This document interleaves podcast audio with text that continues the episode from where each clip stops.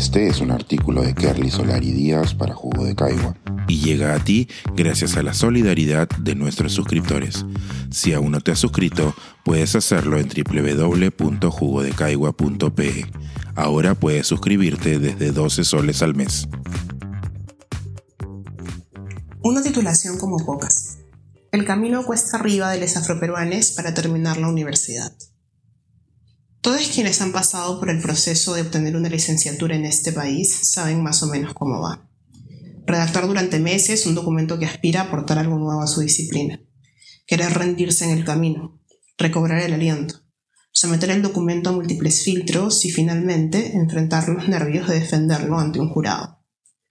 Hace poco me tocó pasar por ese trance, pero había mucho más en mi cabeza que estas ansiedades comunes. Pensé mucho en mi abuela y en cómo trabajó limpiando los baños de un hospital para que mi mamá pudiera terminar una carrera técnica. Pensé en mi papá y en cómo se destruyó la espalda en una fábrica de llantas para que mi hermano y yo lográramos ir a la universidad. Pensé en el peso del mundo que sentí sobre mis hombros la primera vez que pisé la Universidad Católica. Era casi un milagro que yo estuviera allí, en ese campus enorme, en el que me sentía tan extraña, tan fuera de sitio. Mi mente saltó después, esa vez que volví a casa rota en llanto, luego de que quien cuidaba una puerta no creyera que yo perteneciera allí que sola y desprotegida me sentí. A donde mirara, usualmente no había nadie más que se viera como yo. Ni mis profesores, ni mis compañeros. Pensaba que tenía que ganarme estar ahí, todos los días, hasta que nadie dudara que lo mereciera. Entonces estudié y estudié. No me permití espacio para nada más. ¿Quién en ese lugar tan ajeno estaría ahí para mí si daba un paso en falso? ¿Quién ahí me iba a dar una segunda oportunidad, el beneficio de la duda, si hacía algo mal?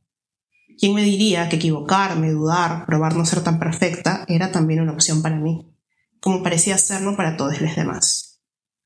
Presentarme de pie frente a un jurado con mi piel oscura, mis labios gruesos y mi nariz ancha fue el último tramo de lo que viví como una larga batalla. He peleado todo este tiempo con las voces internas y externas y también con los silencios, que me decían que la universidad no era un espacio para mí, Finalmente, voy a romper con el miedo de convertirme en una estadística más, en ese 97% de personas afroperuanas que tiene la suerte, porque sí, es un derecho, pero para nosotros se siente más como un rarísimo privilegio de llegar a la educación superior, pero que no puede terminarla.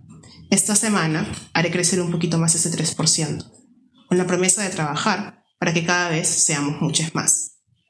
Pero ese trabajo no puede empezar y terminar con el empuje de personas como yo el sistema de educación superior nos está fallando.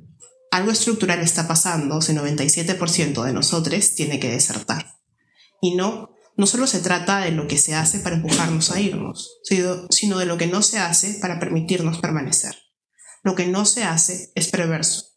Se sabe, pero se elige guardar silencio. Tantas veces me he preguntado por qué tan poca gente le importa. ¿Por qué pareciera que nadie más que nosotros mismos quiere vernos libres de hacer con nuestras vidas lo que queramos, de movernos socialmente como queramos. ¿Por qué los sistemas educativos hacen tan poco, por no decir que no hacen nada, por cambiar ese estado de cosas?